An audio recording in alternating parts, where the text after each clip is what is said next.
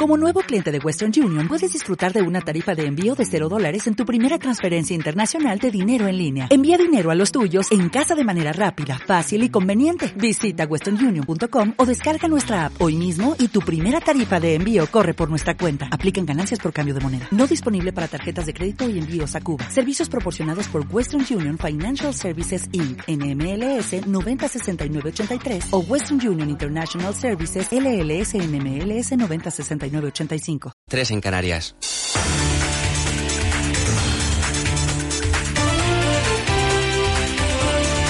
Noticias en Onda Cero. Buenas tardes. Leopoldo Calvo Sotelo, presidente del gobierno español entre 1981 y 1982, ha fallecido hoy en su domicilio de Pozuelo de Alarcón, en Madrid, a la edad de 82 años. Su última intervención mediática fue en Antena 3 Televisión. Allí recordaba a su predecesor, Adolfo Suárez, tras cuya dimisión asumió la presidencia. Pero que él tiene que resolver muchas cuestiones en la soledad de su despacho. Cuando después de una reunión del Consejo, después de una reunión de un comité delegado del Consejo, de un grupo de ministros afines, de lo que llaman los ingleses el círculo interior del gobierno. Se van todos, queda una mesa llena de ceniceros llenos, porque los ministros fumaban mucho entonces, y de vasos vacíos, y el presidente solo.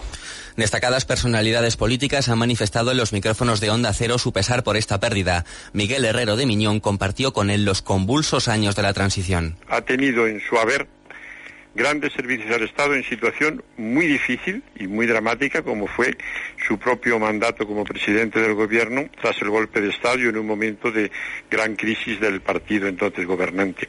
Y después ha mostrado una gran prudencia y una gran dignidad en todos sus actos y en todo, en todo momento.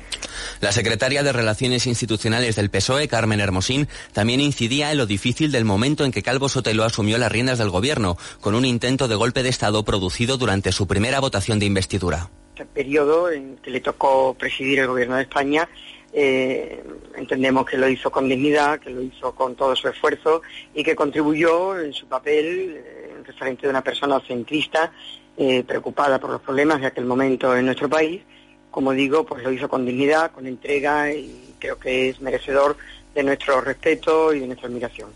El ex secretario de Estado de Comunicación, Pedro Antonio Martín Marín, trabajó con Calvo Sotelo en su gabinete técnico en el Palacio de la Moncloa. Así resume lo conseguido en ese periodo de la historia reciente de España. Leopoldo Calvo Sotelo, durante el tiempo que fue presidente, se fijó tres grandes objetivos y los cumplió los tres.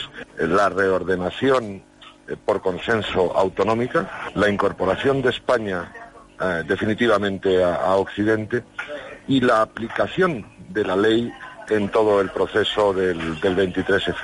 Luis Sánchez Merlo dirigía precisamente ese gabinete. También ha recordado la figura de Calvo Sotelo en Noticias Mediodía de Onda Cero. Yo no quiero hacer comparaciones. Lo que quiero decir es que Leopoldo Calvo Sotelo representaba una forma elegante de hacer política. Se trata del primer fallecimiento de un presidente español de la democracia. Leopoldo Calvo Sotelo estaba casado con Pilar Ibáñez Martín y tenía ocho hijos. Y un año después de su desaparición siguen sin existir pistas sólidas sobre el paradero de la niña británica Madeleine McCann.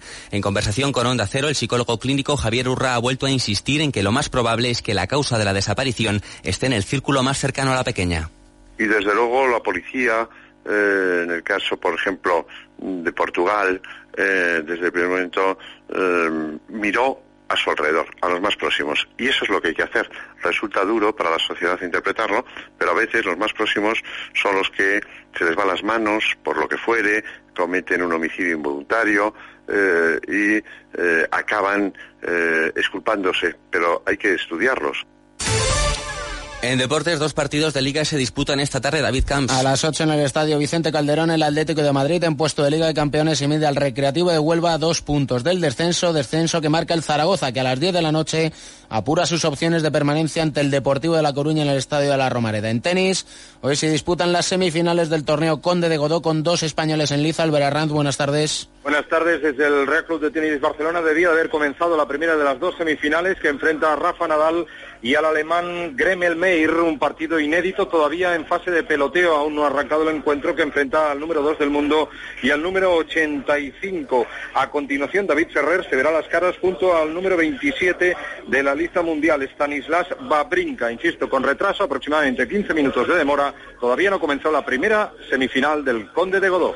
En motociclismo, Gran Premio de China definida la parrilla de salida con el cuarto puesto en MotoGP de Jorge Lorenzo, pese a la fisura que sufre en el tobillo. Colin Edwards ha sido el más rápido por delante de Rossi y Stoner en dos y medio. El más rápido ha sido Álvaro Bautista, mientras que en 125 el mejor español, Nico Terol segundo. La información vuelve a Onda Cero dentro de una hora. Hasta entonces se quedan en buenas manos. O'Reilly Auto Parts puede ayudarte a encontrar un taller mecánico cerca de ti. Para más información, llama a tu tienda O'Reilly Auto Parts o visita oreillyauto.com.